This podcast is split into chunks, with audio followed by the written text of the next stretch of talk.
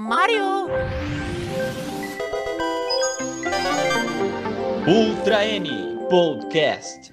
E aí, comunidade nintendista, seja bem-vindo a mais um Ultra N Podcast. Eu sou o Daniel Rensober e falta só três meses pro Zelda. É. E eu sou o Teus e a minha level 5 está ressuscitando.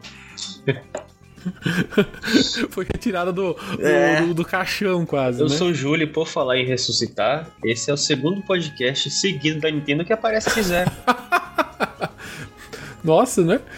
Apareceu um, um print de uma caixinha, né? Mas apareceu, né? e a caixa ainda em alta resolução. É. É que- o que é super importante pra você achar essas imagens em alta resolução é impossível, né? É só a Nintendo agora lançando de novo, né? Bem, a gente tá aqui reunido pra falar, claro, da Nintendo Direct, né? Que Quem é nintendista, se você tá ouvindo a gente, certamente você já assistiu a Nintendo Direct, então, né? Eu não acho que você caiu aqui de paraquedas pra, pra saber o que é uma Nintendo Direct. Imagino que você já tenha visto, comentado, xingado, chorado, se emocionado, né? É, Então, mas aqui a gente tá ma- tá reunido pra comentar um pouco do que aconteceu. A gente não vai falar de todos os jogos, a gente vai falar só do que a gente mais gostou, os destaques assim do evento, né? Ah, e então, se você tá chegando pra agora aqui no Treino Podcast, se você tá no YouTube, se inscreve no nosso canal, já deixa aquele like, né, para esse vídeo chegar a mais pessoas, né? Se você tá nos agregadores de podcast. Você também pode seguir a gente por aí, deixar as estrelinhas de avaliação, colocar cinco estrelas, né, de preferência pra gente, né? E se você quer fazer parte do Ultra N Podcast sendo membro, usa o botão Seja Membro aqui no canal no YouTube.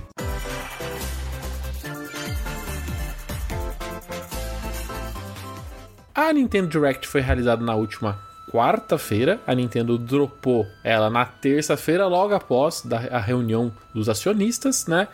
É uma coisa um pouco fora do comum na Nintendo, né? Tipo, normalmente ela faz sim a Nintendo Direct de fevereiro. Acho que isso a gente tá cansado de saber, né? Tipo, vira e mexe tem aqueles pseudos leakers que falam, vai ter Direct. Porra, mas vai ter Direct. Sempre tem. Fevereiro tem Direct, né? Sempre tem, né? Mas eu acho que a única diferença um pouco assim foi que é- foi normalmente a Nintendo não solta a Direct junto com o relatório financeiro para os acionistas. E dessa vez foi todo um bololô assim, né? Foi os- as informações de acionistas, foi a Nintendo Direct, então foi tudo meio que junto acontecendo, né? Aconteceu às 7 da noite e a gente acompanhou um pouco do que ela trouxe. Essa Direct a gente pode falar assim, foi a Direct mais hum, mais vazada dos últimos tempos, porque assim, parece que todos aqueles vazamentos que a gente ou- ouve falar nos últimos três anos, né, é, acabou aparecendo aqui, né. Pra quem acompanha a Nintendo de perto, tudo que foi meio que revelado ali, meio que era carta cantada que em algum momento ia ser mostrado, né. A gente teve o Pikmin 4, que a gente já sabia, mas que também já vem rumorizado há muito tempo. A gente tem o Metroid Prime Remastered, que a gente também está sendo rumorizado há muito tempo. A gente tem os aplicativos de Game Boy. Também Baten Kites, também, que é uma carta que começou a ser cantada nas, nas últimas duas semanas.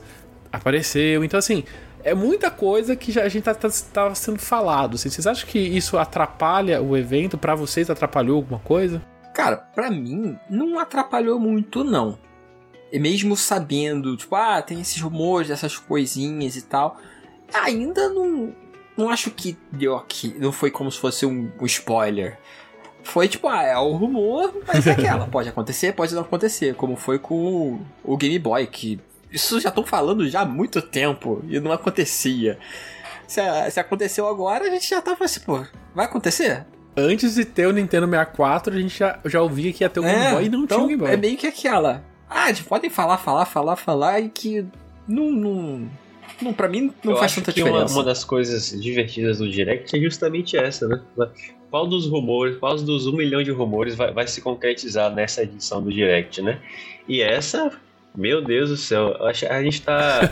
acho que desde, desde antes da fundação do Treino Podcast, a gente tá falando de. de é, uma versão HD de Metroid Prime, né?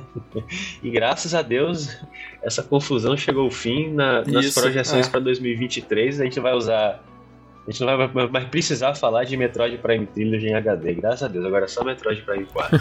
eu trouxe essa pergunta aqui para começar nosso podcast, nossa, nossa conversa aqui, porque hoje eu vi uma matéria né, de, um, de um jornalista bastante conceituado até, o Christopher Dring. É, ele, ele falou na, na Game Industry que tá na hora de matar a Nintendo Direct. Tipo assim, né? Eu achei isso, como assim, matar a Nintendo Direct, né? Tipo, a, a Nintendo Direct é, é, da onde nasceu, vamos dizer assim, esse movimento da, das empresas comunicarem via internet diretamente os seus jogadores. Sabe? Matar agora que tá todas as outras fazendo algo semelhante, tipo, caramba, tá todo mundo gostando desse formato? Estranho. É, eu, eu, eu, vi essa matéria, eu li a matéria, mas também ele fala que, tipo assim, por conta desses. justamente desses vazamentos, é, a, o, o, o, frescor da Direct se perdeu. Mas eu acho que ele tá usando uma Direct de, e esquecendo, tipo, todo o, o passado das demais Directs, né, pra sustentar o ponto de vista dele, assim, sabe? Eu, eu não acho, por exemplo, assim, que por conta desses vazamentos que acaba é, baixando o hype, porque, pelo contrário, o hype é, eu acho que tá sempre igual ou cada vez maior para uma Direct. É, é, as pessoas estavam indo muito mais para essa Direct para ver Zelda. Né? Eles queriam ver Zelda e ver o, o, o, algo a mais que a Nintendo podia trazer, sabe? Eu acho que essa Direct. A, a Nintendo podia fazer o que quiser. Se for só por causa de vazamento, a, as conferências da, da Ubisoft sempre tem vazamento. Quando é da E3, é sempre tipo, sei lá, na, na semana, um dia antes, você tem a lista inteira do que, que vai ter. Se for por vazamento, acho que não, não é necessário. No máximo você pode falar. A Nintendo tem que cuidar desses vazamentos. Aí, aí é outra história. Eu acho que é bem a cara, pegando o gancho no que você falou antes, Deus, é bem a cara da Nintendo, ela é, cria lá o, essa, esse precedente, essa cultura de revelar diretamente ao consumidor, né? Aí veio a Sony e agora a Microsoft fazendo o que a Nintendo tá fazendo. É bem a cara dela deixar de fazer só porque copiaram ela e inventar outra coisa, né? Mas assim, cara, se não for no formato do Nintendo Direct, né? O que poderia ser? Vai ser Twitter Direct, como ela fez lá, em, principalmente em 2020? Vamos voltar pra 2020, é, né? Tipo, é. isso, Twitter Direct. Uhum. O, que, o, que é, o que foi bom, foi legal também, né? Você acorda de manhã, do nada aparece um jogo novo na sua timeline. É um jogo grande, era o Paper Mario na, na ocasião foi o Hero Wars. O Hero Wars? Uhum. O Age foi, of Calamity também, né? Foi esses dois, eu acho. É.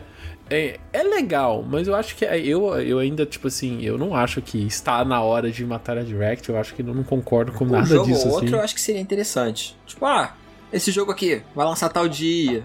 Um, um ou outro, assim. Um jogo menor, talvez.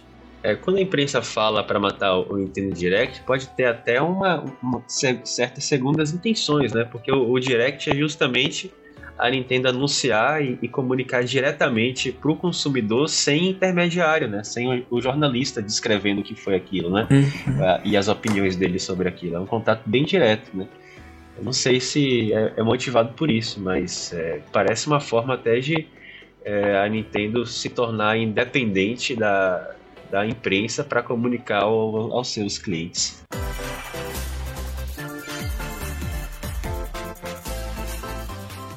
Falando de, desse, dessa questão de, de marketing, de, de, estratégia de marketing, né? A gente também tem essa questão do Drop Shadow, né? Acho que quem acompanha a Nintendo e as Directs, a gente sempre sabe que tem algum jogo que sai no dia que tem a Direct. Isso já não é uma novidade, mas a novidade é ter uma marca grande, é, como no caso aqui a gente está falando de Metroid, né? Um jogo grande, sendo lançado durante a Direct, né? É, eu achei, eu achei engraçado também que as pessoas falaram, falaram assim, né? A Nintendo está copiando a Microsoft por conta do Wi-Fi Rush, né? Calma, né, gente? Né? Eu acho muito engraçado esses movimentos de internet que eles esquecem o passado, né? Tipo, a gente teve, sempre tem Drop Shadow, agora só a Microsoft que faz Drop Shadow. Enfim. Mas assim, é. Drop Shadow por Drop Shadow é diferente de uma empresa para outra, porque a gente lá no, na Microsoft a gente tem um Game Pass, e em teoria todo mundo tem um Game Pass já tem o acesso ao jogo.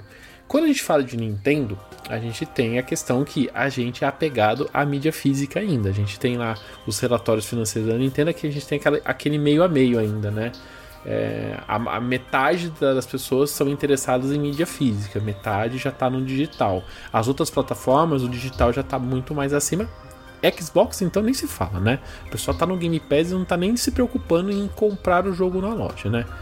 Vamos puxar o Júlio, que o Júlio é mais colecionista, assim, né? Júlio, ser o Metroid Prime Remaster ser mostrado na Direct ser colocado na loja online no mesmo momento da Direct, como que você recebeu isso? Cara, olha, para mim foi uma espécie de coação mesmo, né? Porque é, imagina, desde 2018 é, esperando o jogo para compre duas vezes e, e eu acho que estava mais ou menos previsto da Nintendo que muitos fãs de Metroid vão comprar duas vezes porque eles querem mídia física, mas eles também não aguentam esperar as duas, três semanas em relação ao anúncio, né? para poder jogar o Metroid Prime. É por isso que é mais barato um pouco para você poder comprar duas vezes, então. é, tá vendo aí? Depois fala que a Nintendo não pensa no cliente. Fala, você vai comprar duas vezes, mas não vou cobrar preço cheio, né? é. Que boazinha. Olha só que boazinha, né?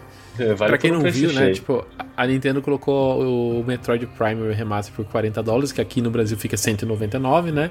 É, então não é o preço cheio que a gente imaginava que seria 299, né? saiu na loja você já jogou. E como tá esse, esse jogo, né? Como que tá o Metroid Prime? Aham. Uhum. É o seguinte, eu vou começar em termos gráficos dele. Eu faço parte de um, um na época do N64, vamos dizer, isso era muito mais comum. Depois a Nintendo foi perdendo espaço para os FPS, mas eu sou um dos fãs da Nintendo que ainda gosta muito de FPS e eu jogo muitos FPS no Nintendo Switch, sabe? é, do Wolfenstein, principalmente os boomer shooters, né? Estão, inclusive, tem rep grandes representantes aí no Nintendo Switch. E em comparação a qualquer jogo, é, a qualquer FPS do Nintendo Switch, a qualidade do Metroid Prime Remaster assim, parece que é outro videogame, sabe? É, o, o Doom, os Dooms, por mais bonitos que sejam, eles, eles têm vários truques para poder rodar, né?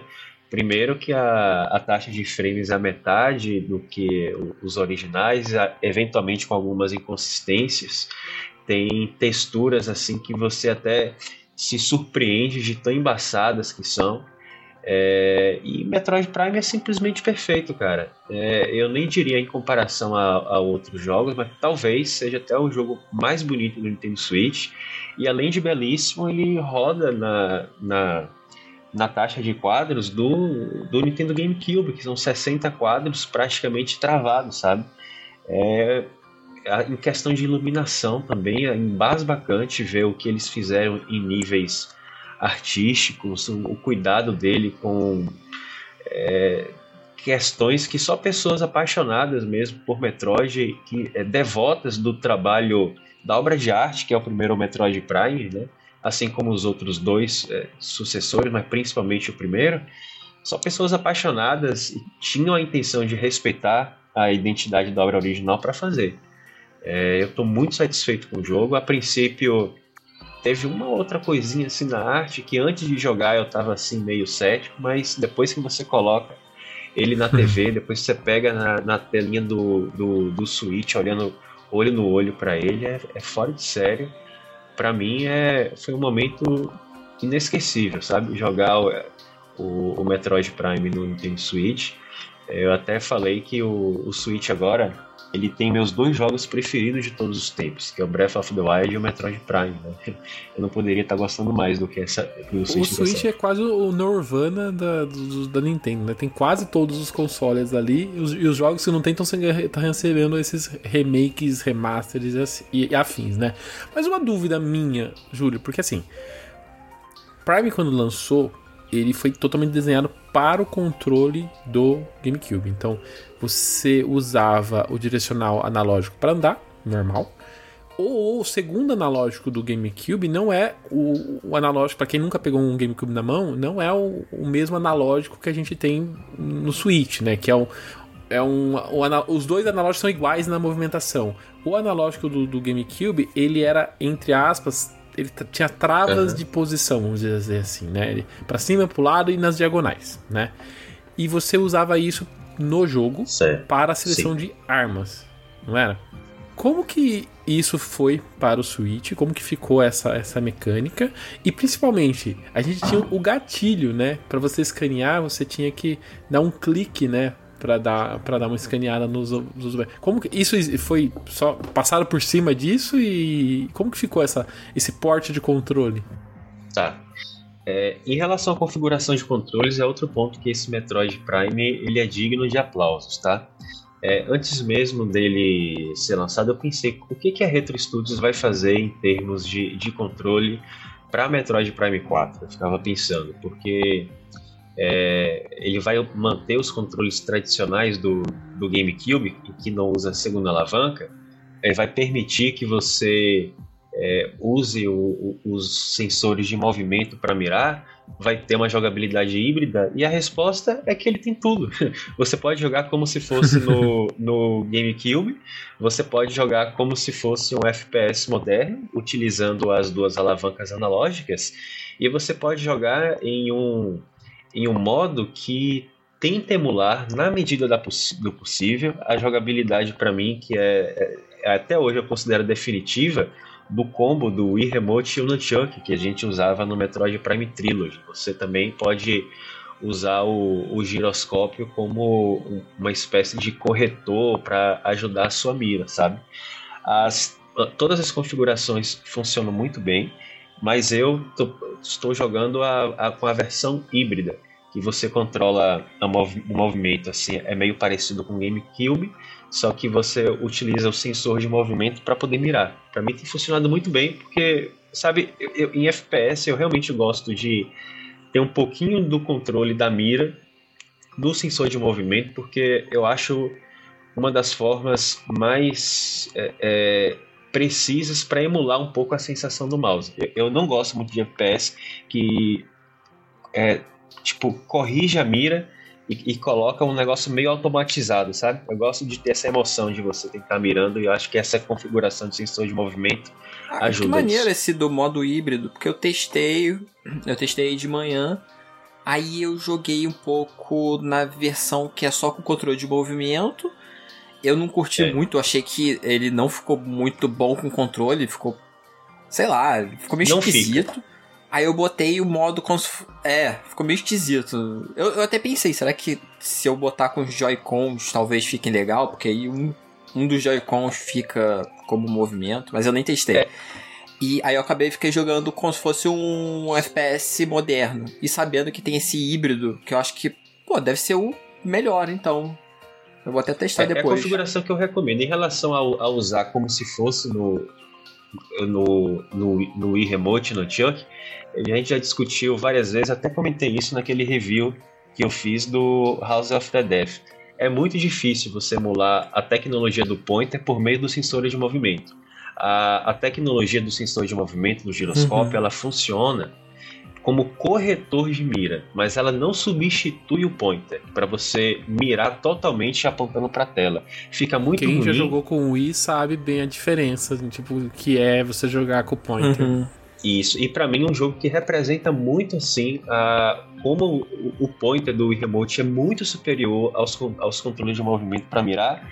É Pikmin 3 no Wii U e no Nintendo Switch, sabe? O Pikmin 3 ele automatizou a mira. Se você quer usar a, a, os controles de movimento como se fosse uma mira, é, ela se perde o tempo todo, ela fica completamente atrapalhada. Você precisa calibrar a mira e eu não estou exagerando, acho de 10 segundos em 10 segundos.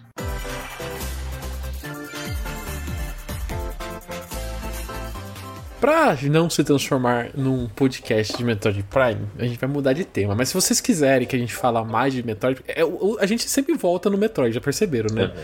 A gente tenta sair do Metroid, mas a gente sempre volta no Metroid, né? Mas se vocês quiserem que a gente faça um programa total de Metroid Prime, deixa aqui nos comentários que se tiver bastante comentário a gente traz o tema, a gente aproveita, né? O, o, o lançamento, fala do, do, GameCube, a gente faz aquele, aquele documento completo do jogo. Mas já que você trouxe Pikmin, já vamos trazer também então Pikmin 4, né? Que ele foi é, mostrado com mais detalhes na, na, né, na durante a, a Direct. Tá lindo demais eu acho que é um dos jogos mais bonitos do, do, do, do Nintendo Switch, sem dúvida, assim. Com, é, enquanto o Metroid ele vai para essa iluminação neon, fogo, né, ambientes escuros, aqui a gente vai né, pro dia, né, pro luz do sol. Então eu acho que me chama até mais atenção é, o Switch é, rodando esse tipo de gráfico e, e, e rodando bem, aparentemente, né, no, no, que a gente vê ali, né? De novo, se a gente tivesse anos atrás, todo mundo ia falando assim, tá rodando uhum. no Pro, tá rodando no Pro, né? E não é o caso, né? No, no Direct, a, a gente vê que o jogo tá, parece que tá se passando num ambiente mais caseiro, né? Ali, numa, parece que uma cidadezinha. É, tem uma casa tem uma cidadezinha ali mostrando. Você tem os Pikmins, o, o, o, azul, o, o, amarelo, o vermelho, né? Só que eles mostram um, um Pikmin novo que é um, um, um Ice Pikmin, né? Um Pikmin de gelo, né?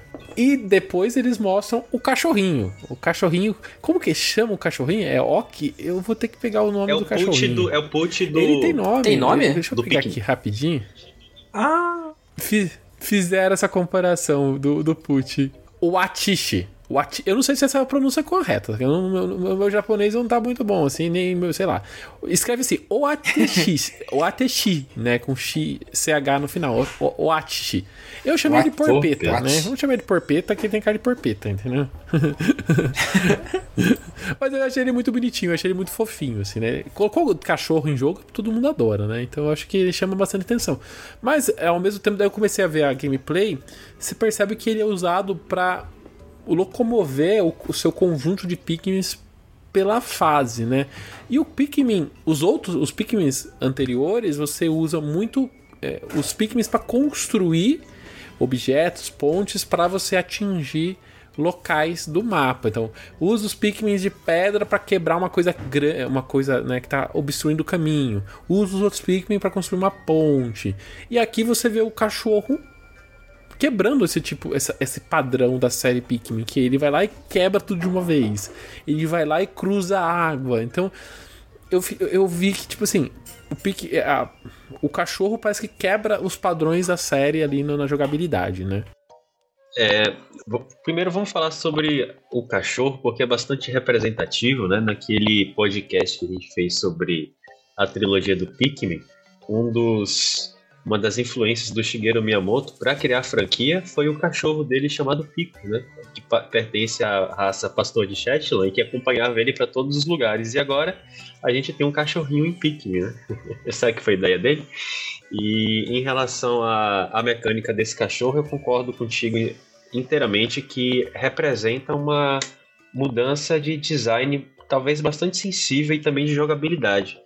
É, desde que vieram as primeiras screenshots de Pikmin 4, é, a gente foi muito evidente que a perspectiva né, da câmera é bem diferente da trilogia. É, às vezes tem uma quase em terceira pessoa. E esse Pikmin parece ser mais focado em, em, desafios de plataforma e aventura do que mesmo no RTS, como era na trilogia. E uma das coisas que eu estou é, suspeitando é que a gente não vai mais controlar 100 Pikmins simultaneamente, pelo menos baseado na perspectiva e na quantidade de Pikmins ocupando a mesma posição na tela que foi revelada até agora. Se você observar, por exemplo, o cachorrinho, né, parece que tem um número até limitado de Pikmins para você é, colocar nas costas dele e servir como transporte. Não sei como vai ser, mas me parece que há uma mudança de design muito é, expressiva em relação à trilogia não estou dizendo que é bom nem ruim, mas é de fato parece é diferente. É, é, diferente, né? Tipo, é aquilo que a gente tá falando. Tipo assim, parece que eles mudaram um pouco a mecânica, né? A gente sempre. A Nintendo tem muito disso, assim, né? Tipo, toda continuação é nunca é igual, igual, igual, né? Sempre tem uma mecânica um pouquinho diferente, né? E aqui parece que o cachorrinho é o cara que vai fazer essa diferença. E realmente, né? O, o vídeo que agora, se a gente presta atenção, não parece que tem 100 Pikmins, parece um número mais reduzido ali. E o cachorrinho é usado como um, um bicho que é o mais poderoso ali da equipe, assim, e você tem que usar. Se você ver, tem uma parte que é pra pegar um bicho que você precisa de 10 Pikmins. Aí o cachorro ele consegue pegar. O cachorro ele meio que vale É. como 10 Pikmins. Então, meio que vamos, tipo, limitar. Se fosse 100, vai ficar 90. Embora eu acho que vai ser menos de E- e- 90 e- também. E aí outra mudança, mudança, ou vamos melhor, melhor dizendo, né, tem um gancho no final do trailer que eles mostram o ambiente escuro, né? E pra quem jogou Pikmin anteriores, lembra que quando chega a noite a gente precisa ir embora do planeta porque o, à noite os bichos ficam, o negócio fica tenso, né? E você deixa o, o- o planeta. E aqui parece que tem um. Parece que você vai fazer alguma coisa à noite, né? Assim, eu não, sei- não sei o que, se é o modo mais difícil, se é um desafio a mais, mas alguma coisa vai acontecer à noite.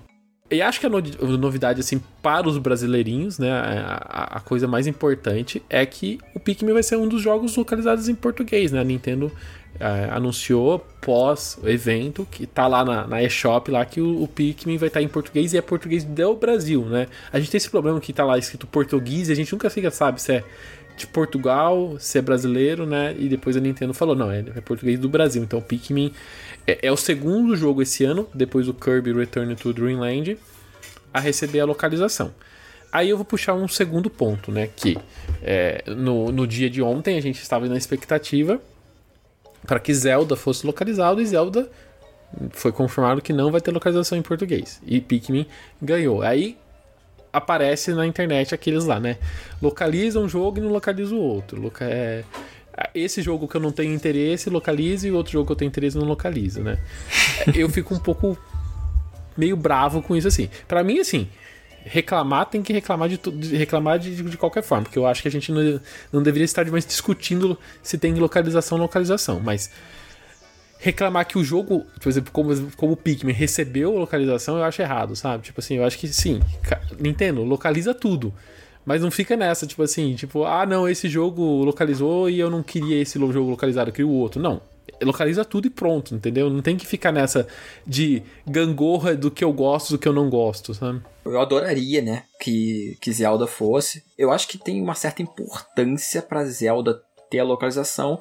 Mas assim, Pikmin é um jogo grande. Ele tem uma certa importância. É diferente dos outros que, por exemplo, sei lá, o eSport, o Switch Sport, que é um jogo mais pare. O, o Mario Party também. O Mario Strikers. É sempre uns jogos assim mais spin-offs do Mario, jogos mais simples, que essas coisas. Agora o Pikmin é o jogo que não é só aquele menu de você aprender, tipo, ah, tal botão faz alguma coisa. Tem uma historinha. Tem bastante lore, né, o, o É. Matheus? É, tem, tem o dos itens, tem os personagens que conversando e tal, então tem, tem coisas. Então eu, eu vejo como, tipo, ó, crescer O um escopo, pouco né? mais o, o- o É. nível das traduções, o escopo. É, o que eu concordo com esse raciocínio de quem questiona é, por que Pikmin e não Pokémon, por que Pikmin e não é, The Legend of Zelda, é baseado na popularidade Uhum. das franquias, né?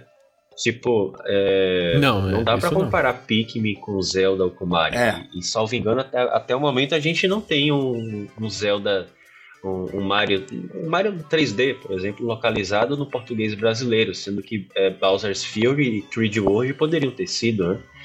É, mas enfim, é, como fã de Pikmin, também estou bastante empolgado, porque eu acho que não tem muito texto, mas é, eventualmente tem, pelo menos a, a trilogia em si não tinha tanto texto assim. É, tem os astronautas eventualmente conversando entre si e a descrição de alguns itens para completar a lore, mas não parece ser nada assim. Eu acho que Strikers, por exemplo, tem muito mais texto lá com a descrição dos itens, etc. É, mas eu fico na expectativa de, de que chegue um momento que um título bastante popular, como Zelda, como Mario, se for o caso Animal Crossing, sabe? É, Pokémon vai- receba a localização. Pode fazer um bloquinho rápido aqui de DLCs. A gente, onde a gente já sabia que a gente ia ver um monte de coisa de DLC, então teve Engage mostrando per- personagens chegando no Engage, a gente teve personagens no Xenoblade chegando também. E mas eu personagens acho que a gente já sabia que ia chegar, enfim, né? Não acho que não tem muita novidade aí, né?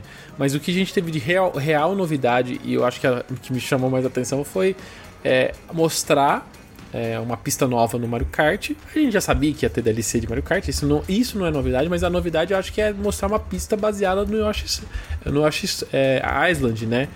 Que é uma, uma, uma, pista que não existe, né? É uma, uma pista totalmente nova, tá bonita demais. E mais a inclusão da Birdo como personagem adicional, que também é uma outra coisa que o pessoal fala, ah, poderia trazer personagens a mais.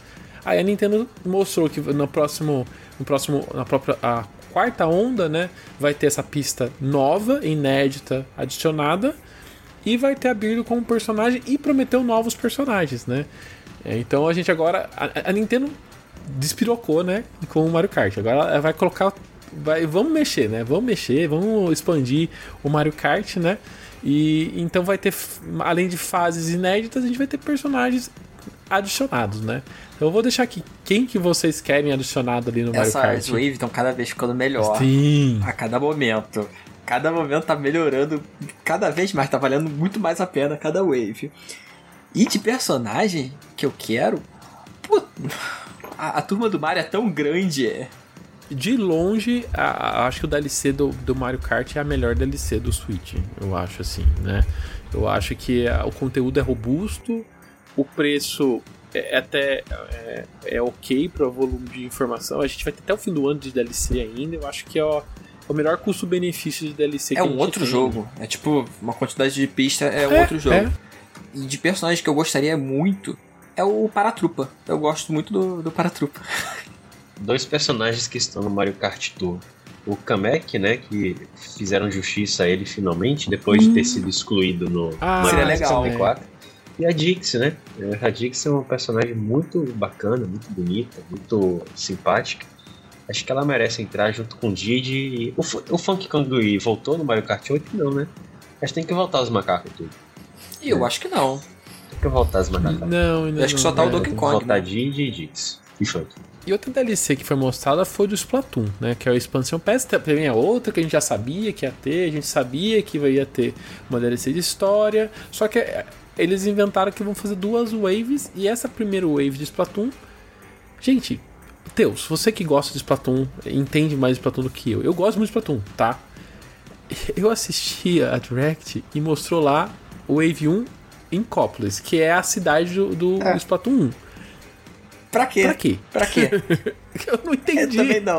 Eles pegaram o negócio do, do primeiro jogo e colocaram agora. Aí eu fico olhando aquilo. Ah, tá. E o que, que tem de bom? Ah, você pode assistir a Splatfest lá. A Splatfest do 1 é, é, é, inferior à do 3. A do 3 é tipo, é uma festa gigante. Eu porque eu vou querer ver uma. Um, um, dois, dois carros alegóricos pequenininho, dois, dois trielétrico pequeno. Eu, eu assim, eu achei assim bonito, é bonito você ver as coisas refeitas pro gráfico mais atualizado. Mas eu não entendi Também o conceito. Não. Eu, tipo assim, você vai para aquela cidade e faz o quê? Talvez que na hora que você jogue é, tem alguma coisa a mais lá, mas eu fiquei olhando Eles e falaram falei, tá que bom, é um lobby, você vai poder comprar coisas lá é. da roupa. Eu, eu posso comprar no outro. Eu posso comprar pelo aplicativo do celular, é. que tem umas roupas é, exclusivas. Eu. Depois eles falam eu, eu, eu, acho que foi o Ângelo. Eu acho que foi o Ângelo, abraço pro Ângelo, que postou no Twitter dele, assim. Se, se tivesse a, o modo história do Splatoon 1 uhum. sendo colocado aqui o em remake, Cópolis, é. faria sentido. É. Mas para mim ficou um negócio sem sentido, eu não, não entendi o conceito. Se, você, se vocês entenderam o conceito, põe aqui na, na, nos comentários e explica pra gente o que, o que, que é essa, essa Wave 1. Ah, Wave 2, beleza, vai ser o, o modo história chamou atenção, né? Aquele negócio meio preto e branco assim, né? Pra quem um jogou bicho... Nier Automata, olhou aquilo e pensou, tipo, ué, misturaram é. Splatoon com Nier Automata. Porque tem uma, uma parte do jogo que tem um negócio assim. É, chama. Como que chama? Side é Order, né? Que chama, né? Olha, para mim essa primeira wave aí tem uma cara de que as equipes de desenvolvimento de Splatoon 3 estão focadas em outra coisa que não é essa DLC e colocaram isso aí para máxima é, maximização de recursos. Tomara. Não, na minha cabeça, na minha cabeça ia ter só o modo história e acabou, sabe? Isso assim foi uma surpresa existir a separação por wave. Que no, no primeiro, no Splatoon 2 é uma DLC de história, Octopath, Octopath Traveler, eu ia falar, o, o Octospatial, e, e pronto, né? E aqui ficou, eu, eu achei um pouco É, estranho. esse negócio que o Júlio Enfim. falou, eu acho que deve ser. Deve ter ficado um pouco grande a, a, o- a expansão, né, que eles iam fazer. Então, joga esse negócio aqui só pra, pra, pra dar um tempo, assim, e a gente volta a trabalhar. É pra mim esse é um, é um tapa-buraco que não É, precisava ter, assim. Não sei. Enfim, vamos, vamos ver se a gente entende um pouco depois. É, aí a gente teve o renascimento da Level 5, né? Que até o Teus falou na abertura, Uhum. né, Teus? A Level 5 é uma, é uma desenvolvedora que quem acompanha Nintendo tem bastante amor, sim, né? Tem bastante, é bastante próximo, principalmente pra quem viveu nos portáteis, né, Teus? Você que tem mais. viveu bastante mais nos portáteis. Teve algum. Qual jogo ali que chamou mais Nossa, atenção? teve dois. Teve um porque tem uma questão afetiva, que eles só mostraram um teaser igual. É, O leitão? Leito. Eles mostraram um teaser, tipo, cidade, aí chega perto e Um vem ele aí. vira de costas. Fiquei feliz, aí um logo. Tô, tô feliz, só por isso. Porque é uma coisa que eu já conheço, eu quero jogar Professor Layton, que um jogo de puzzle, eles retornaram, tipo, teve duas trilogias, uma no DS e a outra no 3DS, que eu gosto muito e tal. Aí agora eu quero, quero ver como é que eles vão fazer essa no Switch. E um outro que é uma IP nova, que é o Deca, Deca Policy, que é um, é um RPG Bonito. muito bonito, que vai ter um Bonito. esquema de você ir para um mundo, um cy- cyberpunk, não sei, um mundo cibernético, sei lá, que eles viram tipo uns bichinhos, que é um, é um RPG de turno, pelo que parece, tipo, não entendi muita coisa, mas é Uhum. muito lindo. E tem um estilo legal. Tem, tem. E só pra fechar o bloco Level 5, a gente teve o Fantasy Life. Que o Fantasy Life a gente já tem jogo, eu acho que pro 3DS. É, eu se soube eu não que me te- engano, tinha um né? 3DS. É. Eu- Mas esse aqui é uma, é uma continuação, né? E que é um Animal Crossing mais RPG. É, chegou é o Fantasy Life, assim, é o que eu entendi, assim. Ah, é bonitinho. bonitinho, eu achei bonitinho. Eu acho que o pessoal que gosta de jogo de, de Animal Crossing e, e quer uma coisa um pouco mais. ter alguma coisa mais pra fazer, né? Eu acho que talvez seja uma. É o Haverstella. Lembra o Haverstella, Ah, é. que é o, o Harvest Moon com RPG? Aqui é o Animal Crossing com RPG, entendeu? É, eu acho que Honey Factor é, é mais ou menos Hum, assim. É, verdade. É, verdade. É. Aí, outro jogo que, cha- que chama atenção, é, e ainda do, do bloco vi- vindo do GameCube pro Switch, é o Baten Kaitos, né? Que também foi um rumor que a gente ouviu nas últimas semanas, e a Bandai Namco está trazendo. Pra quem não sabe, o Baten Kaitos tem a Monolith ali um pouco no sangue, que foi um, as, as origens da Monolith, né, ô Júlio? Foi, foi uma, uma das origens dela. É, acho que logo depois que ela saiu da, das garras da, da Square, né? Ela foi se amigar com a Namco. Na época ainda Namco e não, uma- e não Bandai Namco. E fez essa- esses dois jogos assim que foram muito bem recebidos no GameCube, muito, muito elogiados, né? Tinha, já tinha muita gente que pedia, sempre. A Monolith não tá envolvida nesse remaster, tá? Ela tá colaborando. Se bem que ela colabora com tudo, você não tem informação. Então, é, eu vou ser sincero, eu olhei um pouquinho sobre esse jogo, a Bandai Namco que tá. Vai, tá é, a, a Nintendo não tem a mão da Nintendo Não, aqui, né? tá? É a Bandai Namco que vai publicar e tudo mais. Então, assim, eu julgo que não. Mas a Bandai Namco e a Nintendo tem uma ligação É. bem grande ali, né? Então. A gente só vai saber isso na- quando créditos, tiver né? o, co- o, na- o jogo em mãos, né? Pelo É, menos nos no, no créditos trailer mesmo, não assim. mostrava nada, só mostrava lá, a Bandai não. É, no, não, no trailer não vai mostrar e dificilmente a gente vai ficar sabendo isso antes também. Eu Acho que a gente talvez pós o lançamento do jogo a gente consiga alguma informação, assim. Mas ele é um ele é um HD remaster, né? Então diferente do Prime, que foi retrabalhado no, no Switch, aqui não, é um é um meio de campo ali, só pra colocar uma carinha um pouco melhor, assim. Só que é, é dois jogos em um, dois jogos em um, né? Então aí só É. põe, põe- põe no peso ali o que, que você quer, né? Você chegou a Não, jogar? é, eu joguei pela Nintendo hoje. eu tenho Baten Cards que eu consegui comprar recenti- Sério? recentemente. Que legal. É, eu tenho, mas eu nunca, nunca tive a oportunidade de jogar. Mas eu tô, tô vendo ele aqui, ó. Imagina É, que você eu pagou ele muito físico. caro. Sem querer ser indiscreto. Então, Então, não, porque eu não compro jogo caro. Se tá caro, eu não pago. Eu, eu pago, eu pago o, o, valor justo, vai. Eu acho que eu paguei 150. De pra um GameCube? jogo como Battle ah, Kaitos do GameCube, eu acho que tá um Porra, valor ok, assim, sabe? É, eu acho Pagou que foi, foi ok, assim, né?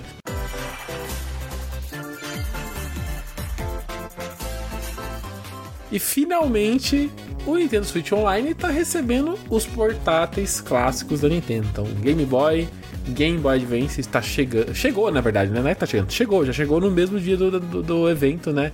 Pro Switch Online. Chegou daquele jeito que a gente até previu aqui no, no, nas nossas conversas. Assim. A gente, em duas ou três vezes, a gente já falou sobre isso aqui no, no Ultra N Podcast, que é Game Boy entra no pacote básico, Game Boy Advance entra no pacote adicional, né? Não, acho que ninguém. Não surpreendeu ninguém essa divisão, assim, né? É. Vocês já chegaram a testar alguma coisinha? O que vocês acharam do catálogo inicial de jogos ali? Eu cheguei a testar o, o Game Boy Advance, que eu tenho mais uma, uma questão mais afetiva com o Advance. Eu joguei ali foi o Miniscap, joguei um pouquinho e joguei um pouquinho foi do Agora esqueci qual que foi. Eu joguei um pouquinho de nada de um outro jogo. Aí eu, eu até curti, eu gostei bastante. Eu testei, até ouvi o negócio de filtros e tal. Que eu gostei muito de botar o filtro como se fosse o Game Boy Advance quando você tá jogando no portátil. Eu achei que ficou muito bonito, mas assim, ficou lindo. é agora esperar os outros, os outros jogos, né? Porque. Ah, foi o Mario Luigi. Mario Luigi Superstar Saga. Que eu, eu adoro esse RPG do, do Mario. Eu, eu acho muito, muito legal. Aí eu fui testei esses aí rapidinho, só pra ver como é que tava. Só para dar aqui o catálogo de jogos inicial do serviço, né? O Game Boy ele chegou com o Tetris, não tinha como não chegar com o Tetris, né? O Super Mario Land 2, né? O Metroid 2, o Game Watch 3, é um collection de Game Watch ali. O Kirby Dream Land, o Wario Land 3, o Zelda Link's Awakening e o Gargoyles, que é um jogo da Capcom. Não, não nem lembrava que ele existia, mas tem um jogo Pelo da trailer Capcom. eles falaram que é alguma coisa no... a ver com aquele Ghost in Ghost, Ghost in Ghost, Ghost in Goblins. Ghost Acho que Goblins. tem alguma coisa a ver. É. Já no, no Game Boy Advance a gente recebeu o Zelda Minish Cap, o Super Mario Bros 3, que no, no, no, na época que saiu, ele saiu com o nome de é, Advance, é, Super né? Mario... Super Mario Advance 4. é um nome horrível isso. Advance é. 4 Bros 3. É, é, coisas do Game Boy Advance da época. Aí é o Mario Luigi, o Superstar Saga, que é muito bom. O Mario Kart Super Circuit, a gente recebeu. O WarioWare e o Kuru Kuru Kururin, que foi o primeiro jogo que eu fui jogar no Game Boy Advance. Porque esse jogo eu lembro de ver, como que nem o, o, o Júlio falou agora há pouco da, da Nintendo World, né? Jogar na Nintendo World. Eu, eu vi esse jogo na Nintendo World e falei assim: nossa, que negócio maluco, eu quero jogar esse negócio. Mas eu nunca tive esse jogo em mãos, né? Aí foi o primeiro jogo que eu fui jogar ali. Você teve tempo de jogar alguma coisa do, do, do Game Boy, Game Boy Advance, Júlio? Ou você só foi do Metroid Prime mesmo?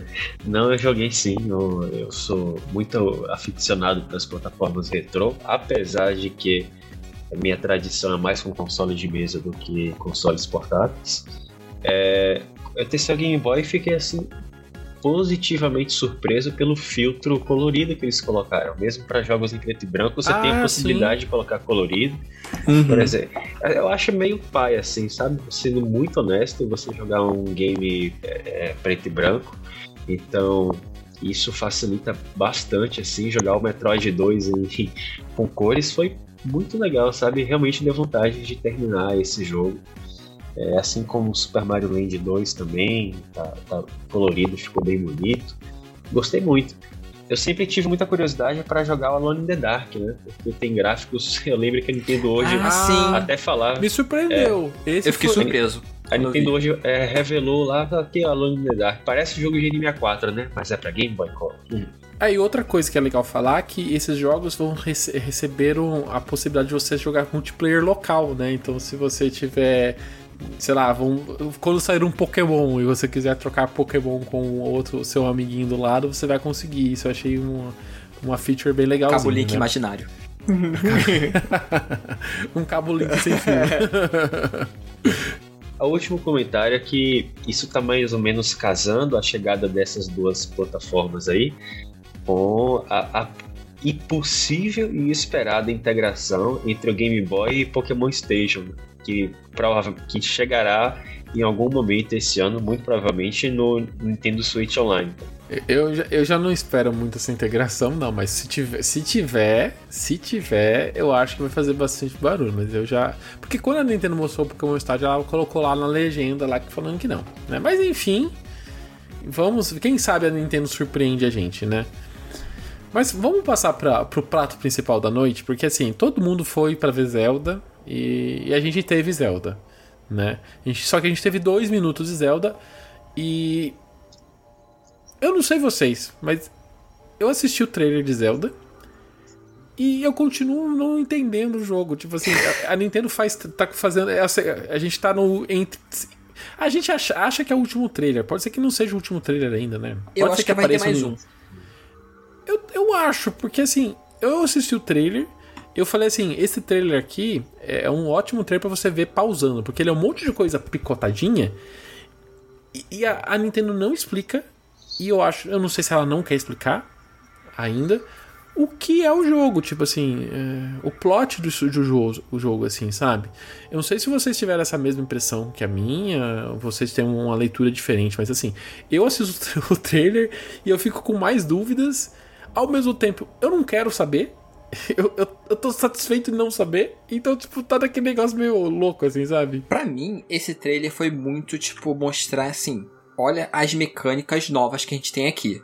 Olha as coisas novas que a gente tem aqui. Aí mostrou um monte de monstro, Olha, olha o Banjo Kazooie e Notes ficar que a gente fez coisas, aqui. né? Fazer um carro, fazer um balão, fazer. É, isso, isso me chamou a atenção, porque em teoria eu vi vários, entre aspas, veículos é, com o link em cima, entendeu? Então eu entendi ali, eu não sei se você monta aquele negócio. Eu acho que vai montar, porque tem um momento que o Link tá tirando de um lago o pneu. Aí logo Então, em seguida tem um carro.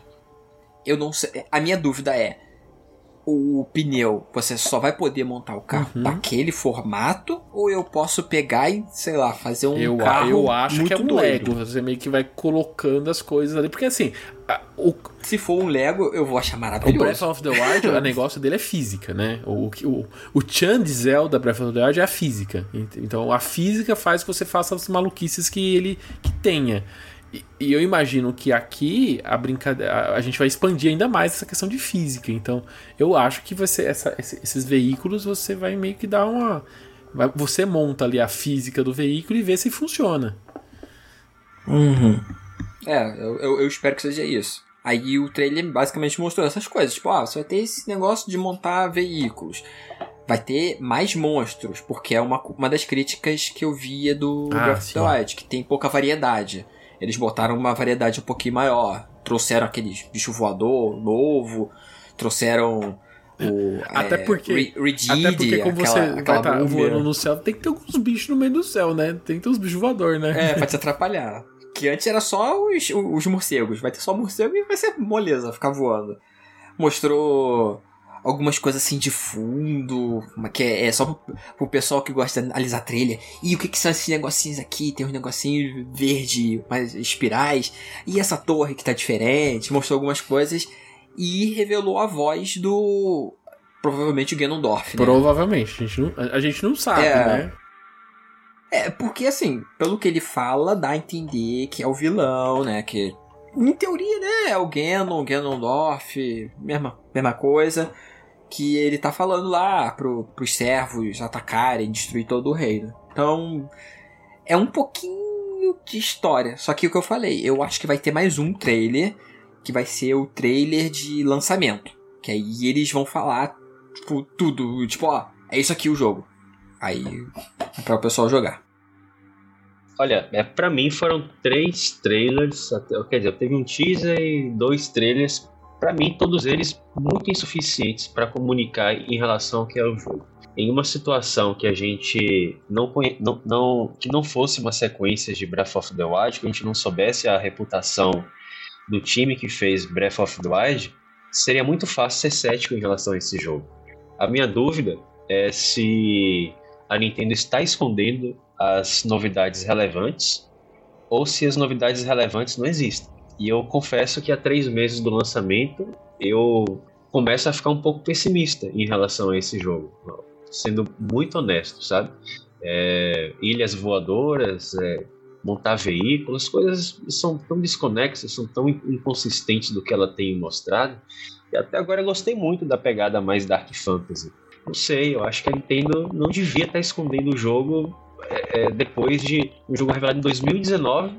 Três anos depois, a gente ainda ter dúvidas em relação ao, ao que ele é, sendo que em Breath of the Wild é, a gente já estava cativado pelo jogo. Acho que geral estava cativado pelo jogo há muito tempo. Se você vai olhar, inclusive, a quantidade de views dos, dos três trailers desse jogo no canal da Nintendo, assim, apenas uma fração do, do, do, dos views dos, dos trailers do Breath of the Wild, sabe? Eu acho que eles têm que rever isso com urgência. Eu acho que passou da hora já de falar o que, Quando que se trata Breath Tears of the, the Wild, era um, a, a, gente tinha a Nintendo, acho que num dos momentos mais baixos da vida dela, assim, né?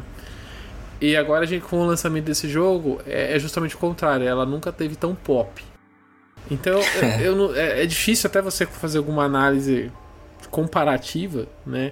Porque Zelda sempre foi um, uma incógnita é, em relação a o que vai sair.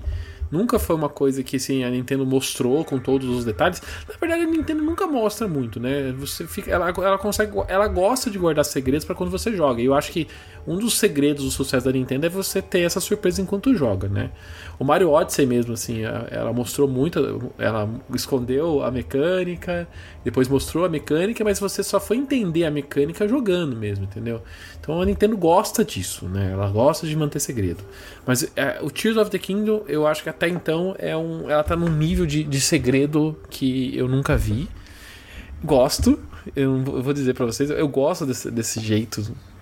Só que ao mesmo tempo, ela, é, é, como eu sou muito fã de Zelda, eu, eu tô assim, né? Como que eu vou adquirir esse jogo, assim, né? Tipo, pego físico, pego digital, pego. Eu, gente, eu tô cogitando pegar até os dois, assim, né? Tô que nem o Júlio, né? No, no Metroid, assim, né? Porque como que a gente espera, né? E isso é também uma outra crítica, né?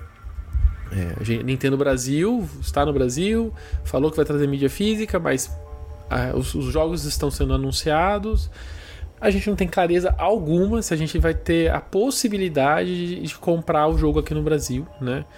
É, além do mais, Zelda teve um reajuste. Para quem não, não, viu, a nossa live tá aqui no canal. Vocês, vocês podem ver lá que foi o momento que foi anunciado. É, bem na hora que a gente entrou em live, foi anunciado o que o, o Tears of the Kingdom ia ser mais caro, 357 reais.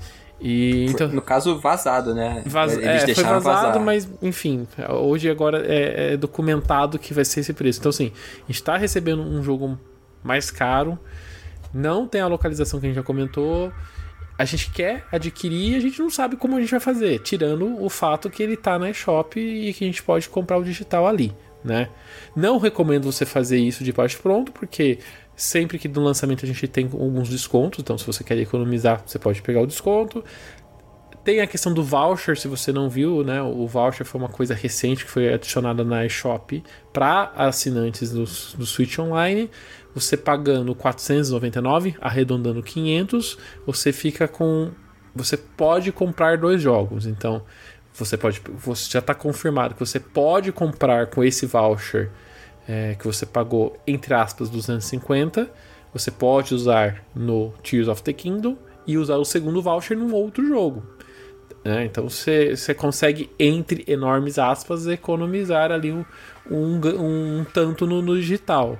Mas a Nintendo veio, colocou o jogo mais caro, não, não explicou porquê, não explicou o jogo e tamo aí, né? Tamo aí nessa expectativa.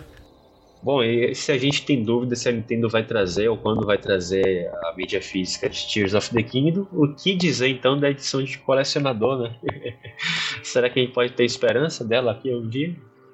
São 120 Não, é, é, dólares. Mais essa, né? Tipo assim, ela aumentou o preço do, da mídia física e digital do Tears of the Kingdom e ainda meteu uma pressão ali no, no pacote de colecionador pra não fazer inveja, né? Eita. E não vem nenhuma espadinha pra gente deixar no, no enfeite, né? É, qual, o, qual, é o brinde que vem? Vem, ó, vem a artwork, né? Vem a, o livro de artwork, vem a steelbook, o jogo físico O que, que é que vem junto de que é o brinde? Tem uns negocinhos, acho que é um bottom, não sei. Eu vi que tinha uma, uma caixinha junto, mas eu não sei o que que Deixa era. eu procurar. Que eles nem revelaram todos os negócios. Eles deixaram só. Tem uns desenhos. Umas E runas. vem junto lá. também um conjunto de pins, né? Que em teoria é, né, são as buttons, né? Pra você. Só que ele, ele tá meio oculto, ele só mostra na, na, na foto, ele só mostra um pin. Então você não consegue ver o que, que é os outros pins. Então é pra manter ainda mais o segredo. Eu acho que vai ter, vai, vai ter um com, uma, com a Zelda com a cintura assim bem desenhada, perca peso, pelo menos um pouco.